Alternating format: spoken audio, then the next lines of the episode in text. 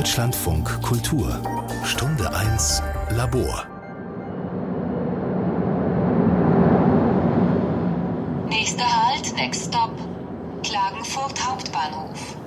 Im österreichischen Kärnten, wo alljährlich im Sommer die Tage der deutschsprachigen Literatur stattfinden, im Gedenken an die Dichterin der Stadt Ingeborg Bachmann, bin ich mit ihrem 85-jährigen Bruder, mit Heinz Bachmann, verabredet. Bahnsteig 3, Bewies D. Es äh, freut mich. Guten Morgen. Ja, freut mich. Gemeinsam mit der österreichischen Autorin Anna Bahr und der Herausgeberin der Salzburger Bachmann-Edition Irene Fussel geht es durch Klagenfurt. Auf den Spuren der Dichterin der Stadt. Hier wurde Bachmann 1926 geboren, wurde zum Star am deutschsprachigen Autorenhimmel. Erst mit ihren Gedichtbänden, später mit ihrer Prosa. Ich bin immer wieder beeindruckt davon, wie Bachmann aus Klagenfurt heraus, damals aus der Provinz, nach Wien gegangen ist und in die Welt hinaus und ihren Weg gegangen ist. Was man, glaube ich, einfach nie unterschätzen darf, wie schwer das damals war, für eine Frau zu versuchen, vom Schreiben zu leben und selbstständig zu bleiben. Ich glaube, man hat Ingeborg Bachmann nicht verziehen, dass sie fortgegangen ist aus Kärnten. Man nimmt sich zu viel heraus, vor allem als Frau und vor allem zu ihrer Zeit, wenn man mehr möchte als das, was einem geboten wird.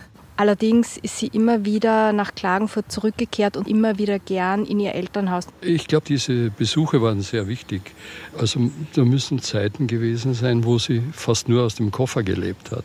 Von Lesereisen angefangen bis einfach Besuche an Freunden oder Geschäftsreisen. Dann war natürlich Klagenfurt der einzige ruhende Pol. Hier war sie immer willkommen. Sie hat dieses Revier schon für sich auch literarisch ganz stark bezogen und, und abgesteckt. Insofern ist das eine eigene Bachmannsche Landkarte, die teilweise natürlich auch ins Fiktive abgleitet. Eine eigene Bachmannsche Landkarte. Auf den Spuren von Ingeborg Bachmann in Klagenfurt ein Stadtspaziergang von Elke Schlinsog. Unser erster Gang führt uns in die Hänselstraße 26, dem ehemaligen Elternhaus von Ingeborg und Heinz Bachmann, nicht weit vom Bahnhof entfernt. Heinz Bachmann, wie ist es für Sie, hier wieder vor dem ja, Elternhaus zu stehen? Es ist natürlich immer noch ein Zuhause für mich. Es ist ja praktisch unverändert. Diese Fassade hat sich seit 1933 eigentlich nicht verändert, selbst die Farben. Das ist also wirklich so, wie ich es immer gekannt habe. Ja, eine Reihenhaussiedlung mit grünen ähm, Laden vor den Fenstern und ein ganz klein verstecktes Schild, eine Gedenktafel für Ingeborg Bachmann, fast schon von Rosen bewachsen. Rosen und Wein überwachsen. Die Pforte ist geöffnet für uns. Dann gehen wir mal rein. Ja, bitte. Treten Sie ein. Das Schöne ist, dass es soll ja ein Museum werden, dass man dieses Museum immer wird besuchen können dass dann viele Sachen meiner Schwester erhalten bleiben und zugänglich bleiben für alle. Wenn Sie reingehen, gibt es da noch einen Geruch oder ist das längst verflogen? Ja, natürlich, das ist unverkennbar. ja. Also zur Zeit der Eltern und zu Ingeborgs Lebzeiten war hier links war das Wohnzimmer und diese Wohnzimmermöbel, die sind jetzt hier. Das ist jetzt eine Art Esszimmer geworden. Ja. Zum Beispiel der Empfang für Frisch war in, diesem Zimmer hier links. Ja. Und da war diese Garnitur war in diesem Zimmer. Ja. Das ist Palisander. Es ist wirklich für diese Zeit sehr, sind sehr schöne Möbelstücke. Und in dieser Vitrine im Unterteil hat mein Neffe also die Tagebuchseiten und die Briefe von Jack Hamesh gefunden. Ich habe dann eben später noch weitere gefunden, als wir das Haus weitgehend geleert hatten. Ne? Naja, Sie haben es ja schon beschrieben. Also hier in diesem Schrank haben Sie diese Kriegstagebücher von Ingeborg Bachmann gefunden. Wir müssen dazu sagen, das sind die Aufzeichnungen einer jungen Frau, einer 18-Jährigen, einer 19-Jährigen und mhm. auch die Briefe an den britischen Besatzungssoldaten, den Sie eben schon erwähnt haben, Jack Hamesh. Das war eine reine Euphorie, wenn man diese Texte liest, an diesen Friedenssommer, den ersten, und natürlich auch dem Soldaten gegenüber. Das kann man rauslesen. Für Sie ist die Begegnung ja in mancher Hinsicht ebenso wichtig wie die zu Paul Celan. Warum? Auf welche Weise? Ja, absolut. Ich habe das sehr stark empfunden, schon damals. Ich habe den jungen Mann eben auch kennengelernt, aber ich war eben nur sechs, sieben Jahre alt dass die beiden immer zusammengehockt sind und über vieles gesprochen haben. Das äh, scheint dann eben in den Tagebuchseiten auf, dass sie zum ersten Mal nach dem Krieg mit diesem jungen Mann über Literatur sprechen konnte, über die verbotenen Bücher, die sie gelesen hatte. Dass sie das dann 20 Jahre später fast wörtlich wieder aufgreift. Sie schreibt ja, und wenn ich 100 Jahre alt werde, das wird der schönste Frühling und schönste Sommer meines Lebens bleiben. Das hat sie dann nie vergessen und taucht dann also später in ihrem Werk auf. Sie kuratieren ja das Werk und haben es eben möglich gemacht, dass dieses Buch so spät noch erschienen ist, dieses Kriegstagebuch. Jetzt haben Sie diese Seiten erwähnt, ein weiterer Brief ist aufgetaucht. Also bei Ihnen denkt man immer, das ein oder andere Manuskript von Ingeborg Bachmann muss sich hier in dem einen oder anderen Kastel noch finden. Jetzt wohl nicht mehr. Ich glaube, jetzt haben wir endgültig alles gemeinsam, also soweit es auf Ingeborg bezogen ist, haben wir das für das künftige Museum dokumentiert. Also das Haus ist jetzt wirklich nur mehr, sind Möbel und die Andenken sind verpackt und können dann eben für das Museum bereitgestellt werden. Aber jetzt zu Ihrem Erinnerungsbuch. Da beginnen Sie natürlich ganz klassisch mit den friedlichen Jahren hier im Haus. Also das sind die Vorkriegsjahre, die Kindheit, auch das gemeinsame Wandern und Musizieren hier im Familienkreis, bis dann draußen vor dem Fenster das Marschieren und Brüllen der Soldaten zu hören war. Am Ende Ihrer Straße ist ja hier eine Kaserne. Das war dann vermutlich das Ende der glücklichen Kindertage. Ich erwähne das deshalb, weil ja ihre Schwester das eins zu eins für sich auch so festhält, diesen frühen Schmerz, den sie mit dem Einmarsch von Hitlers Truppen in Klagenfurt verbunden hat und dieses Aufkommen der ersten Todesangst. Also diese Erfahrungen sind in ihrem Werk ja sehr präsent. Sie sind ja sehr viel jünger, Heinz Bachmann. Wie persönlich lesen Sie das aus diesem Werk? Ja, dieses dauernde Marschieren ist auch mir bewusst. Ich erinnere mich, dass da immer die, sind sie durch unsere Straße marschiert und eben auf dieses Kreuzbergel mit den drei Wegen zum See. Das sind so meine ersten deutlichen, mehr oder minder deutlichen Erinnerungen aus diesen Jahren. Sie hat schon 1951 in einem, in einem Brief den Vater gebeten, seine Kriegsaufzeichnungen zu machen, weil sie eine bestimmte Geschichte schreiben wollte. Dazu ist es nie gekommen. Sie hat diese, diese Erzählungen nie geschrieben. Und das kommt dann erst im Jahr 61, wird der Erzählband Das 30. Jahr veröffentlicht und unter Mördern und Irren diese Szenen über die Truppenbewegungen und so weiter, die dort auf diesem Stammtisch der teilweise Emigranten, teilweise alte Nazis, die dort zusammensitzen, wie diese Gespräche aufkommen, die äh, müssten sicher vom Vater stammen, würde ich sagen. Ich habe meine Jugend in Kärnten verbracht, im Süden, an der Grenze. Denn über den Bergen eine Wegstunde weit liegt schon Italien, das ich nie gesehen habe. Ich glaube, dass die Enge dieses Tals und das Bewusstsein der Grenze mir das Fernweh eingetragen hat. Als der Krieg zu Ende war, ging ich fort, ohne Geld und Gebäck, und kam voll Ungeduld und Erwartung nach Wien, das unerreichbar in meiner Vorstellung gewesen war. Es wurde wieder eine Heimat an der Grenze, zwischen Ost und West, zwischen einer großen Vergangenheit und einer dunklen Zukunft. Und wenn ich später auch nach Paris, London und Deutschland gekommen bin, so besagt das wenig, denn in meiner Erinnerung wird der Weg aus dem Tal nach Wien immer der längste bleiben.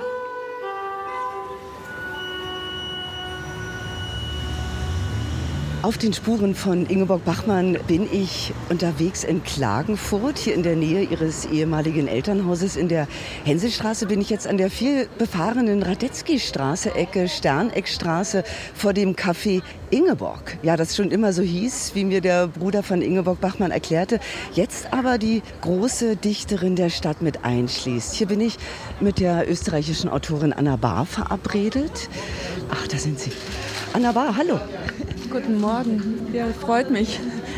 Hier sollen ja eigentlich die Bilder von Ingeborg Bachmann hängen, Fotografien aus den 50er, 60er Jahren, die der Bruder von Ingeborg Bachmann, Heinz Bachmann, einmal aufgenommen hat. Und wo sind sie?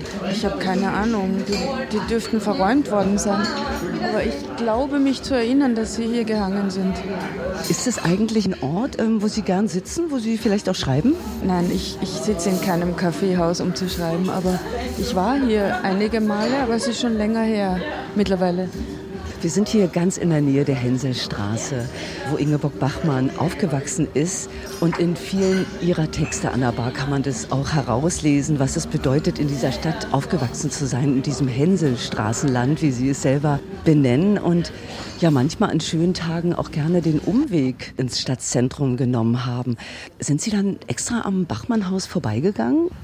Ja, immer wieder, aber nicht extra, sondern es ist tatsächlich eine angenehme Abkürzung, wenn man den Weg vom Kreuzbergl in die Stadt nehmen möchte und sich den Trubel der Radetzky-Straße ersparen will. Dann ist es ratsam, die Hänselstraße zu nehmen.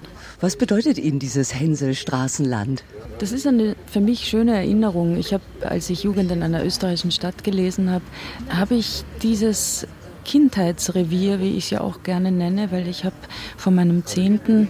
bis ungefähr 14. Lebensjahr wirklich in dieser Gegend verbracht. Wir haben da in einer uralten Villa in Miete gelebt, ums Eck. Und als ich das dann mit ihren Augen sehen konnte. Der Kaffee kommt, Dankeschön.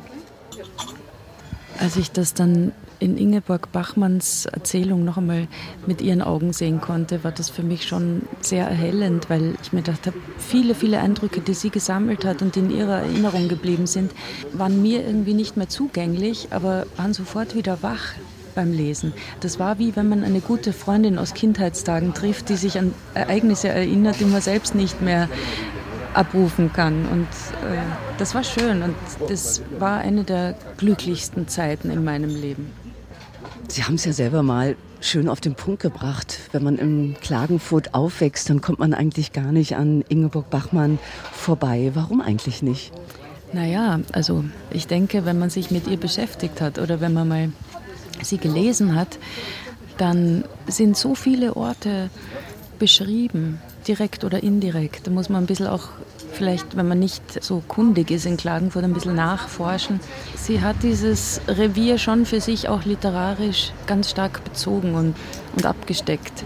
Insofern ist das eine eigene Bachmannsche Landkarte, die teilweise natürlich auch ins Fiktive abgleitet. Ich glaube, sie nennt das Kreuzbergel den Kreuzberg an manchen Stellen, was ja nicht stimmt.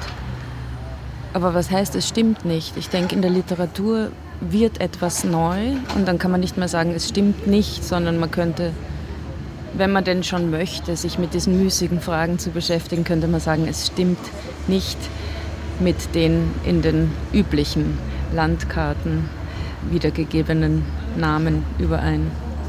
Was sind das für Orte? Klar, in Jugend in einer österreichischen Stadt hat sie eine kleine Skizze von Klagenfurt entworfen. Sind es gerade diese Orte, die dort auftauchen, die Sie hier auch wiedersehen?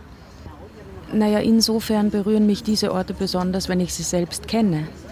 Ich glaube, das ist immer so beim Lesen. Also das berührt, wo man selbst anknüpfen kann, wo man mit der eigenen Lebensgeschichte, mit dem eigenen Erfahrungshintergrund irgendwie etwas in einem anklingt und man sagt, ja, genau.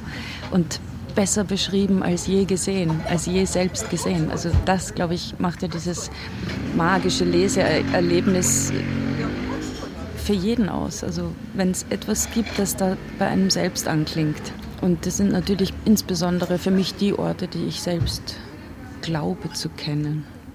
Und die Sie sich wunderbar angeeignet haben. Sie sind ja 1973 in Zagreb geboren, sind dann auch auf der dalmatinischen Insel Bratsch zu Hause gewesen, später dann auch in den Orten Wien und Klagenfurt. Vielleicht ist zu Hause da wirklich nicht das richtige Wort. Vielleicht sind das eher Lebensorte. Ja, vielleicht haben Sie sich auch zwischen den Sprachen so herrlich eingenistet. Und wenn ich Sie jetzt so höre, hat sich hier Klagenfurt aber auch ganz schön eingenistet. Eingemietet? Naja, also es gehört einem nicht. Und manchmal habe ich ein bisschen den Verdacht, dass das Heimat oder der eigene Ort gar nicht so sehr etwas Räumliches ist, sondern eher eine Zeit ist. Eine Zeit, die man natürlich an den Orten sucht, mit der man sie verbindet. Aufgrund der Gerüche und aufgrund der Geräusche und, und sonstigen sinnlichen Eindrücke. Aber ich glaube, man findet es ja nie. Man wird ja das nie habhaft und das ist niemals ein Eigentum. Und da hat mir das so gut gefallen, dieses zur Miete leben in den verschiedenen Heimaten, die man sich im Laufe des Lebens aneignet. Wobei die kindlichen Heimaten natürlich ganz eine besondere Rolle spielen. Aber die Gerüche und die Geräusche, die haben Sie schon angesprochen. Sie bringen das so schön in einer Titelerzählung von Divan mit Schonbezug, Ihrem Erzählungsband, auf den Punkt. Da sagen Sie, Zagreb ist Festwert, Platzhalterort. Dann gab es das Großelternhaus, eine gestrandete Arche. Wien, das war Kartoffelpüree mit einem Schuss Kaffee. Und Klagenfurt riecht nach Nebel und Alpenmilch, Schokolade. Eigentlich ein ganz angenehmes Länderdreieck oder Viereck. Das war ganz komisch jetzt im Sommer zum Beispiel. Ich war in Dalmatien und fuhr sozusagen, war dort zu Hause und fuhr dann nach Hause nach Wien und fuhr dann von Wien irgendwann weiter nach Kärnten, fuhr also wieder nach Hause. Heißt natürlich im Umkehrschluss immer auch einen Ort zu verlassen, der einem so etwas wie, ja, nehmen wir den Begriff und rehabilitieren wir ihn gefälligst Heimat bietet. Der Gang nach Wien war für Sie, glaube ich, notwendig. Auf der anderen Seite sagen Sie eben auch, dass Kaff Klagenfurt, wie Sie es selbst benennen, lässt Sie nicht los. Warum nicht? Ja, man ist, glaube ich, schon verhaftet. Ich weiß nicht, ob es diesen Begriff in Deutschland auch gibt, verhaftet, im Sinne von Gefangenschaft im Gefängnis, ja? Ja, gibt es. Ich finde den Begriff ganz gut, ja, man ist verhaftet. Man kommt ja aus diesen Gefängnissen, die es auch sind, ja, ganz schwer wieder los. Also mir geht es jedenfalls so. Ich kenne natürlich auch Menschen, die das mit einer sturen Konsequenz äh, geschafft haben, ihren Orten zu entkommen. Aber ich mag den Ort und ich ärgere mich immer wieder, wenn mich Menschen fragen, die es zum Teil nur bis nach Wien geschafft haben, von hier aus, wenn die mich so überheblich fragen, was machst du denn noch dort? Ja, also, boah, das ist ja furchtbar. Und dieses einfache Denken, das sei jetzt nur ein politisches Verhältnis oder das sei jetzt nur eine landschaftliche Idylle oder das sei jetzt nur eine landschaftliche Enge das gibt es doch gar nicht. Der Ort lebt ja vor allem durch die Menschen, denen man begegnet. Und ich glaube, der Ort ist ein gewisses Erkanntsein und ein gewisses Willkommensein und deswegen werde ich immer wieder zurückkommen. Abschließend noch hier, bevor wir weitergehen. Wir hatten vorhin schon das Thema Heimat, als Sie Ihre Heimaten benannt haben. Bachmann fasst das auch alles größer. Sie ist aus diesem engen Tal nach Wien, schreibt darüber, meint aber mit ihrem Heimatbegriff gern auch ganz große Landschaften. Galizien, das Haus Österreich. Das ist eine mythische Vorstellungswelt, die sie da mit reinspinnt. Hat Sie dieser Heimatbegriff auch interessiert? Äh, nicht so sehr in Anlehnung an Ingeborg Bachmann, aber ich habe natürlich für mich auch diesen Anspruch, dass das, was man sozusagen aus der Heimat nimmt, aus dem Vertrauten schöpft, um das dann in eine Literatur hineinzuarbeiten, dass das doch etwas Allgültiges sein sollte. Das heißt, dass sich die Geschichten, die man vielleicht an vertrauten Orten ansiedelt, sich überall ereignen können sollten. Und aus diesem Kleinen ins Große zu gehen, das ist mir auch wichtig. Und ich glaube, nur so ist Literatur auch gültig, wenn es über den Ort hinausreicht. Das hat mich auch geärgert nach, nach meiner Eröffnungsrede zum Ingeborg Bachmann Wettlesen im Vorjahr dass mir da zum Vorwurf gemacht wurde, ich würde da ein provinzielles Thema abarbeiten, weil in Wahrheit war das eine Fortschreibung von Jugend in einer österreichischen Stadt, wo ich mich mit der Jugend in dieser österreichischen Stadt in der Zeit nach Ingeborg Bachmann beschäftigt habe. Und dann habe ich mir gedacht, naja, aber wenn ich hierher komme, zu einem Lesen, das hier stattfindet, was soll mich denn dann anderes interessieren? Was habe ich dann sonst hier zu suchen? Und Zeugenschaft abzulegen ist ja was Wichtiges, also etwas nicht irgendwo aus der Luft zu greifen oder zu vermuten, sondern, und da liegt ja auch schon eben auch der Titel dieser Rede, ein bisschen wie ein Hund begraben, nämlich die Wahrheit ist eine Zumutung. Natürlich könnte man sagen, ein übler Wortwitz, ja, aber in dem Fall, glaube ich, passt das dann auch ganz gut. Wie der Schriftsteller die anderen zur Wahrheit zu ermutigen versucht durch Darstellung, so ermutigen ihn die anderen, wenn sie ihm in Lob und Tadel zu verstehen geben, dass sie die Wahrheit von ihm fordern und in den Zustand kommen wollen, wo ihnen die Augen aufgehen. Die Wahrheit nämlich ist dem Menschen zumutbar. Ich glaube, dass dem Menschen eine Art des Stolzes erlaubt ist, der Stolz dessen, der in der Dunkelhaft der Welt nicht aufgibt und nicht aufhört, nach dem Rechten zu sehen. Ja, wir sind auf unserem Klagenfurt-Spaziergang mit Heinz Bachmann, dem Bruder der Dichterin, inzwischen hier am Kreuzbergel angekommen. Also Mann, oh Mann, es geht ordentlich hinauf hier. Ja, ich muss hier ein bisschen schinden. Wir gehen jetzt bald in den Einstieg des Bachmannweges. Irgendwie hat man das Ingeborg vergessen. Also, wenn Bachmann in Klagenfurt war, dann musste das hier rauf? Ja, das war also der, der erste Gang meiner Schwester vom Elternhaus über die weit verzweigten Wege hier durch den Wald, die dann eine große Rolle spielen in einer ihrer schönsten Erzählungen, Drei Wege zum See. Am diesem Entlüftungsschacht des äh, Luftschutzbunkers vorbei.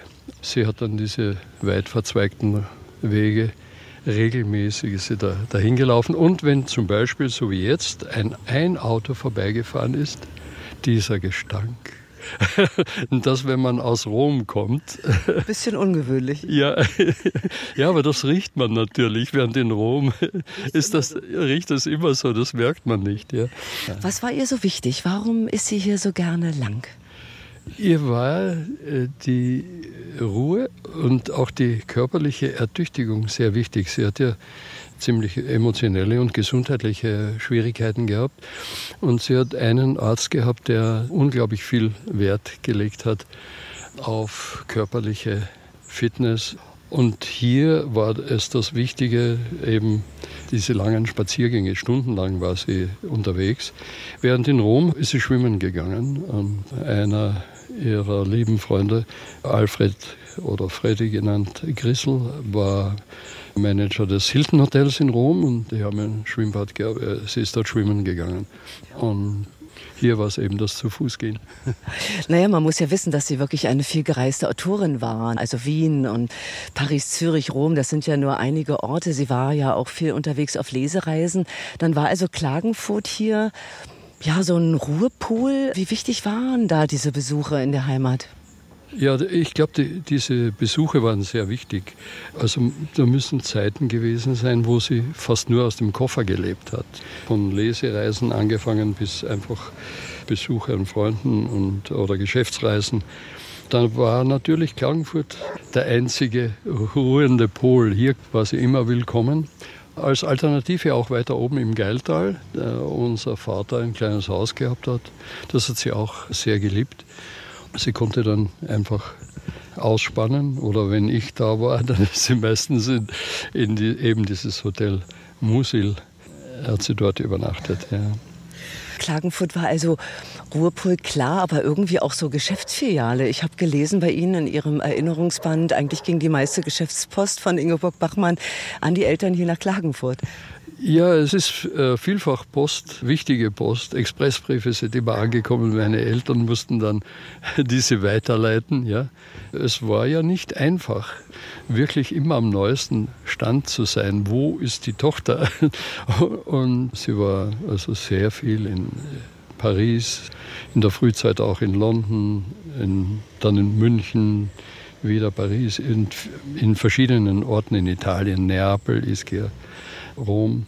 Und das war also nicht, nicht so einfach. Ja.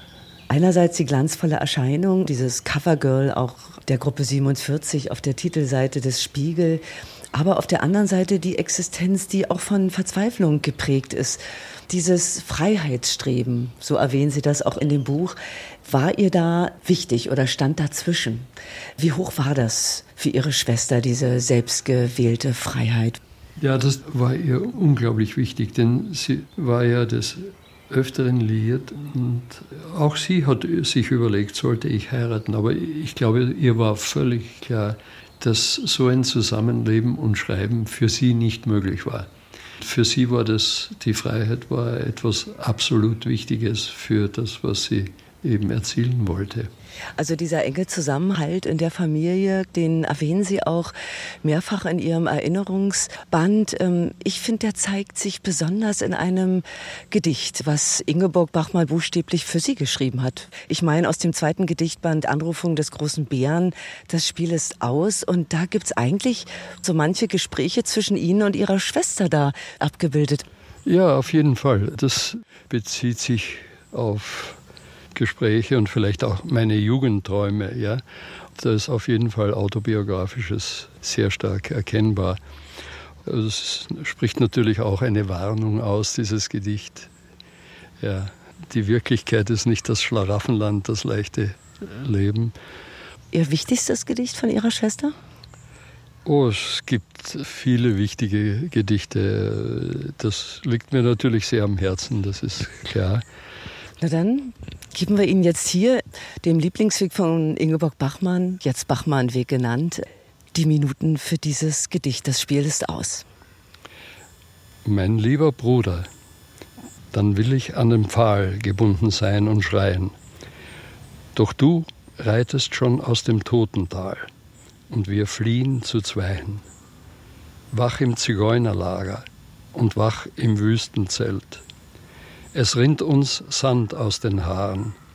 Dein, Dein und mein, und mein Alter. Alter. Und das Alter der Welt. Und das Alter der Welt misst man nicht, misst man nicht mit, mit den Jahren. Jahren.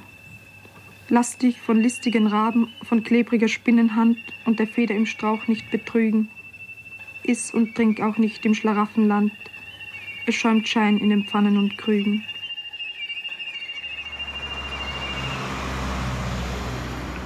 Auf den Spuren von Ingeborg Bachmann bin ich jetzt weiter unterwegs durch Klagenfurt mit der österreichischen Autorin Anna Bahr. Bin ich inzwischen hier am Stadttheater angekommen, ja am sogenannten Wunderbaum, wie Bachmann in ihrem Text Jugend in einer österreichischen Stadt ihn nennt. Ich glaube, den gibt es hier noch. Ich fürchte, es ist ein nachgepflanztes Exemplar. Er schaut mir so jung aus. Aber möglicherweise ist es auch. Zu uns gestoßen ist Irene Fussel, angereist aus Salzburg extra. Ich freue mich sehr, dass Sie hier sind. Sie haben eben gesagt, Sie können das sogar nachlesen im Stellenkommentar. Irene Fussel, was wissen Sie über diesen Baum? Ja, wir haben recherchiert. Eine Kollegin von uns, Silvia Bengesser, hat sich mit dem Stadtgärtner von Klagenfurt in Verbindung gesetzt und der konnte uns sagen, dass dieser Baum, also dieser Tulpenbaum, original noch hier steht und unter dem stehen wir jetzt. Und wir sind etwas zu früh dran. Also im Oktober sollte er dann, wie es im Text heißt, flammen wie eine Fackel und sehr gelb leuchten. Genau, diese goldene Fackel beschreibt Ingeborg Bachmann. Und den Wunderbaum, Anna Bar, zitieren Sie auch in einem Ihrer Texte. Wofür steht er für Sie? Ja, ich bin wahrscheinlich zu geprägt von dem Text, dass ich den Baum jetzt für so jung befunden habe, weil ich habe mir immer gedacht, der muss ja eigentlich in Schutt und Asche stehen. Also nachdem er ja wie eine Fackel brannte in Jugend in einer österreichischen Stadt. Aber es ist schön jetzt zu erfahren, dass es doch ist. Ja? Also ich bin ja ganz oft hier in der Gegend, weil ich immer hier im Theatercafé sitze, wenn ich irgendwo hingehe in Klagenfurt, dann da und werde jetzt mit diesem neuen Bewusstsein daherkommen. Er ist es. In Ihren Texten, Anna Bar, da kann man es lesen und spüren, dass Bachmann wirklich einen großen Einfluss auf ihr Denken und auch ihr Schreiben hat. Worin hat sie die Autorin besonders bestärkt? Also vor allem darin, dass sie ihren Weg so unheimlich konsequent gegangen ist und nämlich einen Weg, den bis dahin ganz wenige Autorinnen gegangen sind, bei sich zu bleiben, trotz äh, teilweise wirklich hämischer Kritik auch von ihren männlichen Kollegen und, und, und, Menschen im Literaturbetrieb. Wahrscheinlich konnte sie gar nicht anders, aber dieses nicht anders können und es trotzdem tun, das hat mich sehr fasziniert an ihr. Kürzlich wurde ich gefragt, was würden Sie so jungen Menschen raten? Dann sage ich nicht, nicht sich zum Vorbild zu nehmen, diejenigen, denen man nacheifern will im Tun oder stilistisch oder sonst wie, aber, aber diejenigen, die einen einfach ermutigen, das eigene so konsequent wie möglich zu gehen und eigene Wege gegangen sind. Also insofern war sie für mich schon eine herausragende Gestalt. Diese Konsequenz, die Dringlichkeit merkt man in vielen ihrer Texte von Bachmann, aber auch in denen, die Sie geschrieben haben. Anna Bahr, da gibt es so viele Anspielungen auf das Werk dabei das feine Gespür auf das Grobe, auf das Gewalttätige, auch im sozialen Miteinander. Sie haben alles im Blick, auch eine brodelnde Gerüchteküche, die für Bachmann auch eine große Rolle spielt in ihren Nachlasstexten auch. Oder einfach vielleicht die Geschichte von ihrer Jugend in einer österreichischen Stadt fortzuschreiben. Kann es passieren, dass Sie durch Klagenfurt laufen und Ihnen fällt das ein oder andere Bachmann-Zitat ein? Hm, ja, vor allem im Bereich der Hänselstraße, wo sie das so bildhaft beschreibt, mit diesen schönen Gewächsen, die sie da entdeckt. Die Szene mit dem Teich ganz stark. Was auch ganz stark war, die zwei gefangenen Bären. Und das ist ja nur eine ganz kleine Anspielung, aber ich kann mich erinnern, es gab einen Zoo in der Nähe der Hänselstraße, den sogenannten Bärenzoo, und da waren zwei gefangene Bären von denen man weiß, dass sie in früheren Zeiten Tanzbären waren, also an Jahrmärkten äh, vorgeführt wurden und dann in diesem Zoo gelandet sind. Und, und das ist das Schöne an Ingeborg Bachmann, dass sie ja viel anspielt und wenig auserzählt. Und das hat mich immer begeistert an ihr, weil ich glaube, das Anspielen ist viel wichtiger, als irgendetwas in die Welt zu stellen und, und, und zu behaupten. Sehr interessant, dass Sie das sagen. Die Anspielung habe ich auch bei Ihnen gefunden, wenn Sie den Prosatext von Ingeborg Bachmann, Ihr glücklichen Augen, erwähnen. Dort heißt es, es geht ja eben um die Geschichte, dass eine Frau nicht ihre Brille tragen will, einfach aus lauter Furcht, ihren Mann dann als den zu erkennen, der er ist. Und Sie äh, schreiben dazu, ob das vielleicht ein Zeichen der Liebe sein kann, mal ein Auge zuzudrücken. Also dieser Text steht für Sie noch für viel mehr.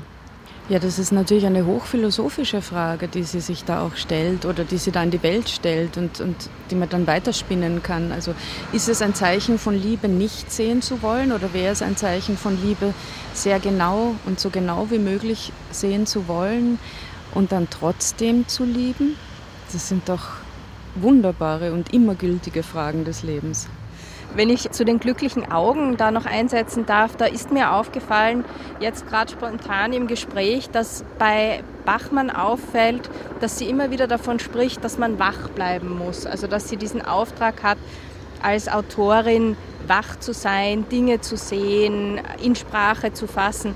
Und da gibt es aber auch frühe autobiografische Texte, wo sie sich die Frage stellt, oder ich glaube, es ist sogar in einem Brief an Paul Celan, wo sie sagt, sie muss sich immer wieder neu entscheiden zwischen jemandem, in sich selbst, der sich leicht machen möchte und jemanden, der eben weiß, er darf sich nicht leicht machen und er muss wach bleiben und sich schwer machen und das Schreiben eben immer wieder auch versuchen. Ja, Irene Fusse ist zu uns gestoßen, die Herausgeberin der Salzburger Bachmann-Edition. Sie sind ja seit Jahren am Werk und am Leben äh, der Autorin interessiert. Die glücklichen Augen haben Sie schon genannt. Gibt es noch einen anderen Text, der Sie ganz früh angefasst hat von Ingeborg Bachmann? Ich glaube, Jugend in einer österreichischen Stadt hat mich schon ganz früh fasziniert, weil ich finde, dass da einfach wie in vielen Texten von Bachmann was sehr Österreichisches drinnen steckt. Also wo man sich auch wiedererkennt, auch in diesem Plural der Kinder und in diesem zum Teil wilden Aufwachsen, auch wenn es eine andere Zeit war. Also es ist etwas, wo man einen gewissen Wiedererkennungswert auch hat.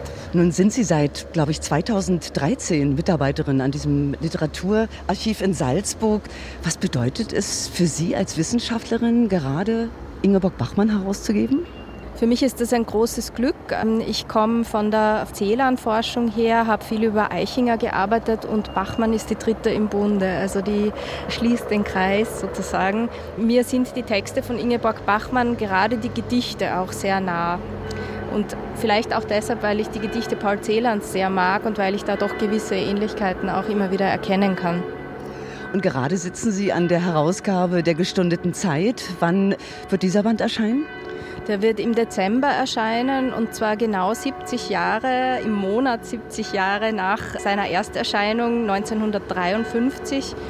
Und in dieser Arbeit streiche ich eben diese Gemeinsamkeit mit den Gedichten von Paul Celan besonders hervor.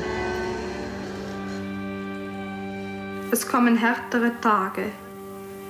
Die auf Widerruf gestundete Zeit wird sichtbar am Horizont. Bald musst du den Schuh schnüren und die Hunde zurückjagen in die Marschhöfe, denn die Eingeweide der Fische sind kalt geworden im Wind. Ärmlich brennt das Licht der Lupinen, dein Blick spurt im Nebel. Die auf Widerruf gestundete Zeit wird sichtbar am Horizont.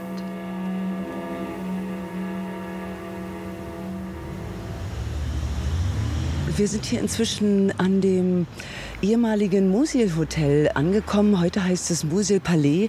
In einer wenig befahrenen Straße heute hier am Sonntag in Klagenfurt. Und ich bin unterwegs mit Heinz Bachmann, mit dem Bruder von Ingeborg Bachmann. Und hier ist also der Ort, wo Ingeborg Bachmann zu Besuch war jedes Mal, wenn sie ihre Eltern besuchte.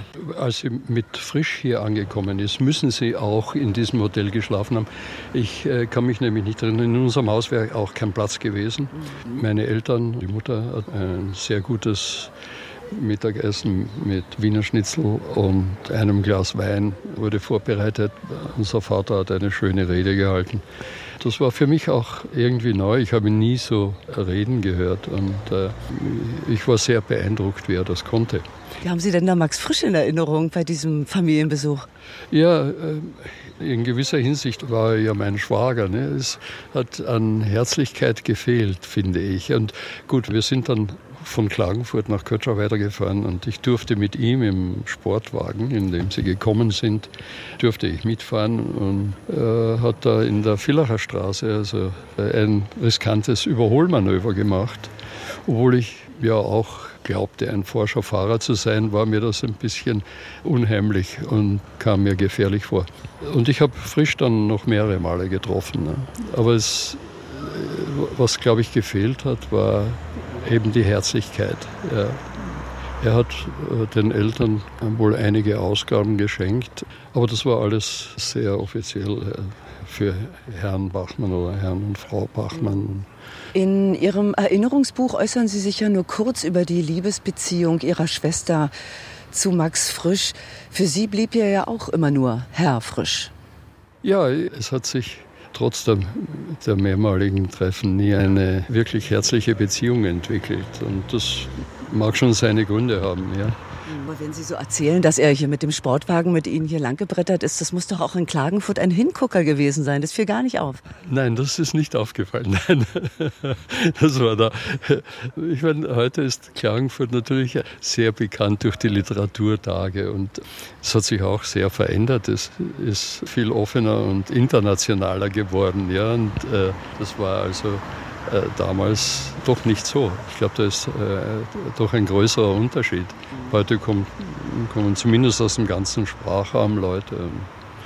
es waren auch Besucher in der Hänselstraße in, im Elternhaus aus Kanada und aus, aus den USA und so weiter. Also das, das hat sich äh, schon sehr geändert seit den 60er Jahren. Ja.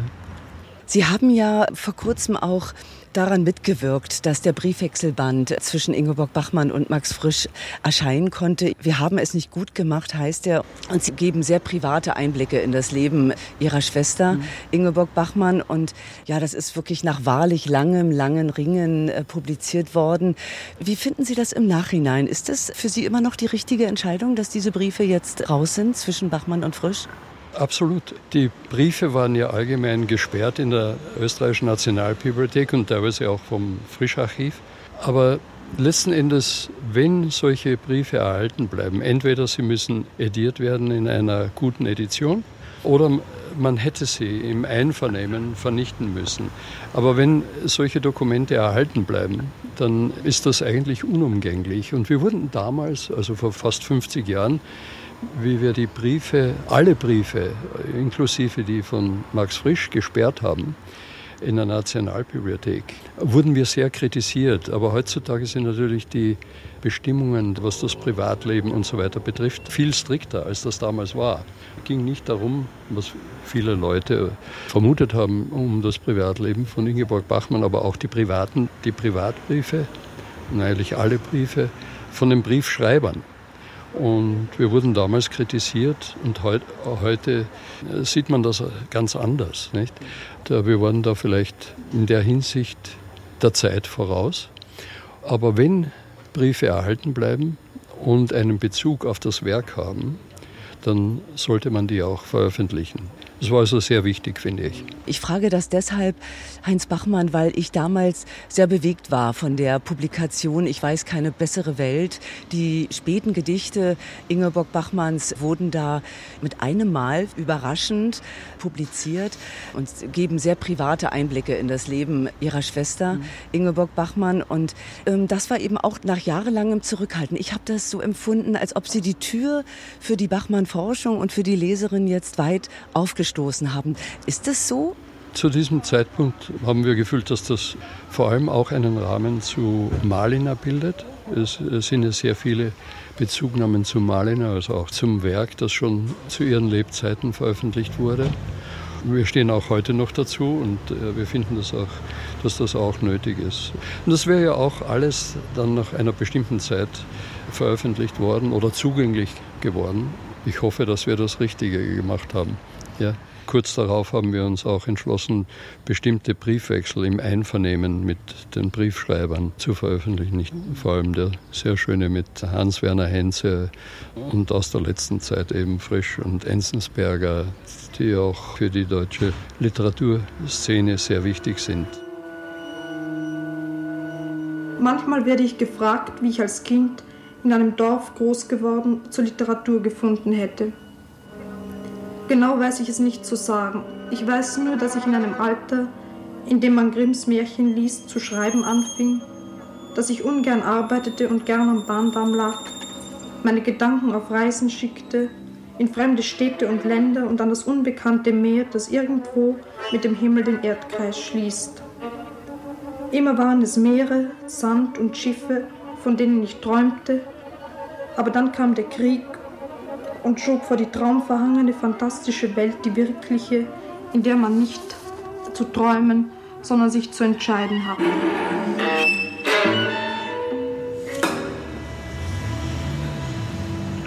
Ja, in Klagenfurt bin ich jetzt weiter unterwegs auf den Spuren der großen Dichterin der Stadt. Ingeborg Bachmanns Todesjahr jährt sich ja in diesem Oktober zum 50. Mal mit der österreichischen Autorin Anna Bahr und der Herausgeberin der Salzburger Bachmann-Edition Irene Fussel bin ich hier inzwischen an der Flughafenstraße angekommen.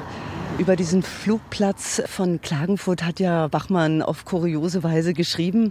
Jemand ist auf die Idee gekommen, schreibt sie in einem Text, den Flughafen neben den Friedhof zu legen und die Leute in K meinen, es sei günstig für die Beerdigung der Piloten, die eine Zeit lang Übungsflüge hier machen. Anna Bar, wir haben noch gar nicht über den Humor von Ingeborg Bachmann gesprochen.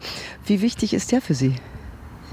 Ich glaube, sie war schon ein humorbegabter Mensch bis zu einem gewissen Zeitpunkt. Irene Fuße? Ja, man kann das in ihren Texten auch sehen. Es ist allerdings auch oft übersehen worden oder überlesen worden, weil sie ja als die große tragische Dichterin gilt. Und es gibt aber schon Texte, auch in tragischen Texten, wie zum Beispiel das Buch Goldmann, wo es passagenweise einfach wirklich komisch ist, also wo sie wirklich Humor in diese Texte reinpackt, obwohl das Drumherum und die ganze Situation vielleicht tragisch sind für die Figur, aber es gibt so Alltagssituationen oder kleine Szenen, die sehr lustig sind. Sie fangen an der Bar einen Text auch mit einem Bachmann-Zitat an. Wovon reden? Von etwas Naheliegendem. Damit beginnt auch Ingeborg Bachmann ihre Rede Ein Ort für Zufälle, die sie gehalten hat für ihren Büchnerpreis. Fangen wir auch damit an, von etwas Naheliegendem. Was ist für Sie Bachmann heute? Ich glaube, eine viel zu sehr auf ihre Männergeschichten reduzierte Frau. Das voyeuristische Interesse vor allem diesem Privaten gilt, das fällt mir auf. Also so in der, in der allgemeinen Wahrnehmung, ähm, ja, die Verschrobene, die Schräge, die Depressive, die an den Männern gescheiterte. Und dieses Bild ärgert mich. Es ärgert mich, weil, weil es ihr nicht gerecht wird. Irene Fussel, was ist Bachmann für Sie heute? Ich bin immer wieder beeindruckt davon, wie Bachmann aus Klagenfurt heraus, damals aus der Provinz, nach Wien gegangen ist und in die Welt hinaus und ihren Weg gegangen ist. Was man, glaube ich, einfach nie unterschätzen darf, wie schwer das damals war, für eine Frau zu versuchen, vom Schreiben zu leben und selbstständig zu bleiben. Und sie hat halt immer wieder versucht, auch Verbindungen einzugehen, die ihr das erleichtert hätte und ist immer daran gescheitert und hat bemerkt, nein, sie braucht absolut ihre Freiheit, um dieses Schreiben leben zu können. Und das war für sie aber dann einfach auch wirklich immer finanziell eine Herausforderung. Ja, und existenziell diesen Anspruch, erst das Werk und dann das Leben. Sprache, du kannst alles, schreiben Sie da. Ich wette, du würdest mich retten von meiner Wirklichkeit. Sprache, wenn ich dich hätte. Anna Bar, wie sehr hat sie denn auch die Sprache von Ingeborg Bachmann geprägt? Sie hat mich fasziniert. Inwiefern sie mich geprägt hat, weiß ich nicht. Also es gibt Texte, wo ich ganz bewusst versuche, in ihre Sprache hineinzukommen, nämlich dann, wenn es auch um sie geht direkt oder indirekt.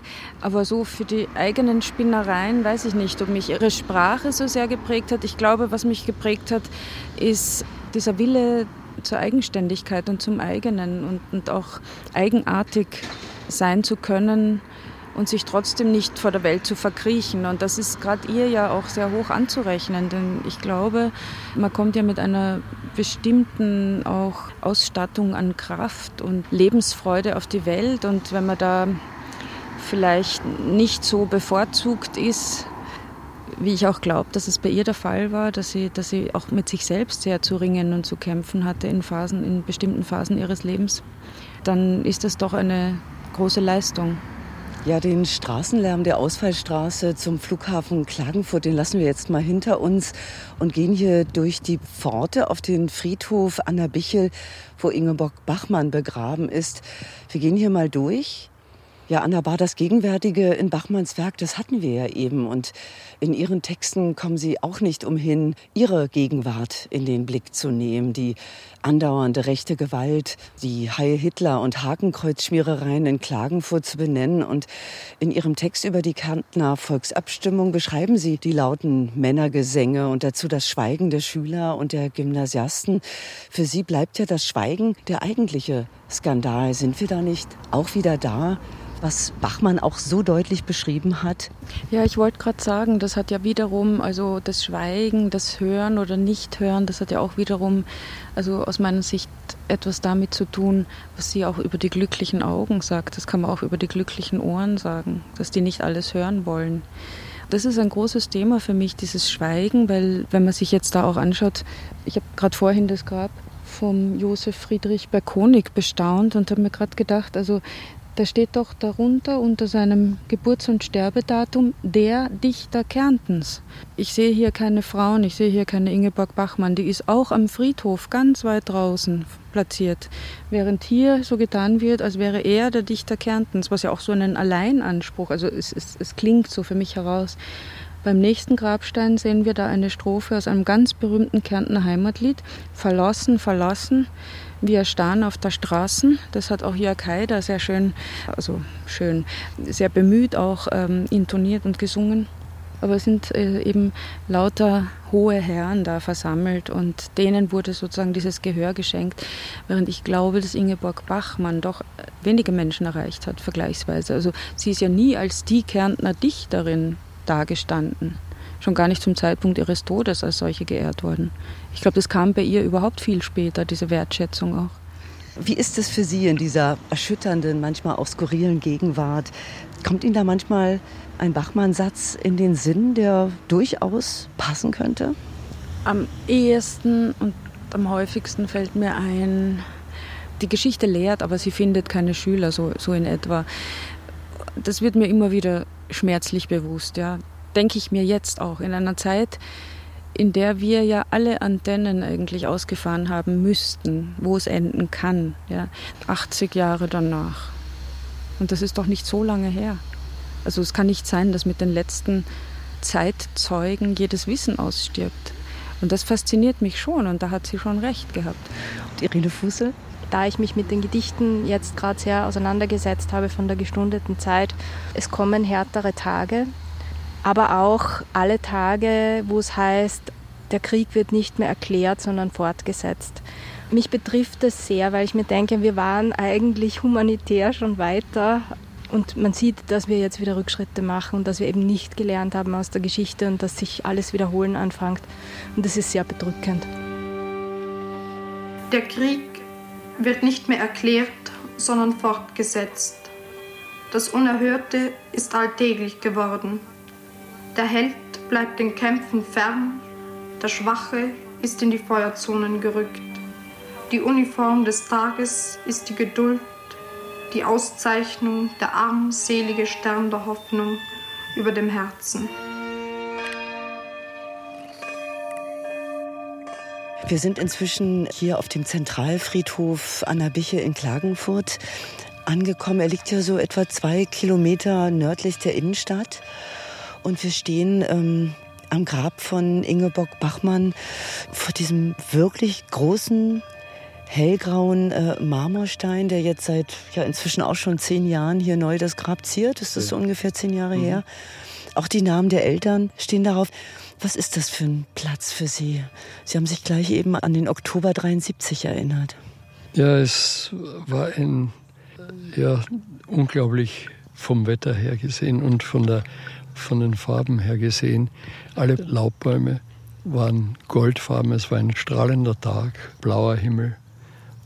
Ja, es ist natürlich daran zurückzudenken, erfüllt mich immer mit einer Schwermut und Trauer, weil eben meine Schwester jeden Tag eigentlich bei uns ist und das Grab zu sehen ist mehr als nur eine Erinnerung, ja. sondern es ist ein ganzes Leben, nicht? Ihr Erinnerungsbuch ist auch geprägt von diesen Zeilen, von diesen Sätzen, die Sie jetzt sagen, dass sie auch gegenwärtig ist in so vielen Dingen, die Sie auch aufgezählt haben. Sie ist ja viel zu früh gestorben mit 47 Jahren und in Ihrem Buch, das Sie jetzt vorgelegt haben, Heinz Bachmann, da setzen Sie mit dem frühen Unfalltod ein. Ja, Sie holen all die Erinnerungen an diesen Schock, dass sie hören, dass ihre Schwester ins Krankenhaus eingeliefert ist im Jahr 1973. Ähm, die spulen sie noch mal ab. Mit schweren Brandwunden wird sie da in ein römisches Krankenhaus eingeliefert, wie sie anreisen, eine Dienstreise abbrechen wie sie dann später nur per Telefon mit ihrer Schwester im Isolierzimmer verbunden sind und auch wie sich ihr Zustand verschlechtert. Und sie berichten aber auch von Freunden, die eine Mordanzeige aufgeben wollten und so ehrlich und konkret. So haben wir von diesem tragischen Unfalltod noch nicht gehört. Heinz Bachmann, war das auch mal ein Grund für Sie, das jetzt nachzuholen? Ja, natürlich, dass ich meine Geschichte mit eben mit 1973 begonnen habe, also eigentlich mit dem tragischen Ende. Das ist so wichtig, weil das dann der Ausgangspunkt ist aller Erinnerungen, weil das dann alles natürlich das ganze Leben irgendwie zurückkommt. Wie beginnt man sonst ein Buch, das eigentlich eine Erinnerung ist? Ich war damals wie vom Donner gerührt, wie ich vom Unfall gehört habe. Aber die Umstände waren so unglaublich in Rom, dass wir praktisch aus Rom geflüchtet sind. Und wir haben ja ursprünglich die Absicht gehabt, sie in Rom zu begraben, im Aurelianischen Friedhof. Das war uns dann unvorstellbar, weil es so bedrückende Umstände waren, weil man von Mordanzeige und äh, die unglaublichsten Theorien sind da aufgekommen. Das war nicht auszuhalten. Und deswegen äh, haben wir uns dann entschlossen, wir, wir begraben sie in Klagenfurt. Und ich glaube, das war eine gute Entscheidung. Man muss ja auch dazu wissen, und Sie beschreiben das auch in Ihren Erinnerungen, dass Ingeborg Bachmann mitten in ihrer Arbeit an den Todesarten starb. Ihre römische Wohnung war voller Manuskripte, die Schubladen waren voll mit Ideen. Was haben Sie damals eigentlich gedacht bei der Fülle, wie damit umgehen? Wir, wir waren natürlich völlig unvorbereitet. Das, äh, das ist so etwas, wenn man so plötzlich mit so einer Katastrophe konfrontiert wird. Das, wir wussten zuerst gar nicht, was machen. Ja, mhm. Wir wussten nur, wir mussten das aus Rom natürlich nach Österreich bringen. Und, aber die weiteren Schritte waren uns äh, im ersten Moment nicht klar. Es hat sich dann erst im Laufe der Jahre haben wir da, sind da unsere Gedankengänge etwas logischer geworden und man musste einfach damit fertig werden mit der neuen Situation. Sie bringen es eigentlich auf den Punkt, indem Sie am Ende sagen, dass Ihr Werk ja schließlich bewirkt, dass sie jeden Tag gegenwärtig ist, dass sie da ist. Wie haben Sie Ihre Schwester in Erinnerung? Es war immer oder fast immer das Fröhliche und Anekdoten erzählen und austauschen, auch natürlich von unseren Problemen, die, wir, die auch ich da und dort gehabt habe. Aber mein Leben war nicht so kompliziert, obwohl ich sehr viel gereist bin auch. Ja, und auch die nicht so angenehmen Sachen, der Bruch mit Frisch, obwohl ich da nie ganz auf den wirklichen Grund gekommen bin. Aber es ist mehr das Fröhliche, das ich versuche in mir zu halten. Ihr Worte auf, mir nach. Und sind wir auch schon weiter? Zu weit gegangen? Geht's noch einmal weiter? Zu keinem Ende geht's.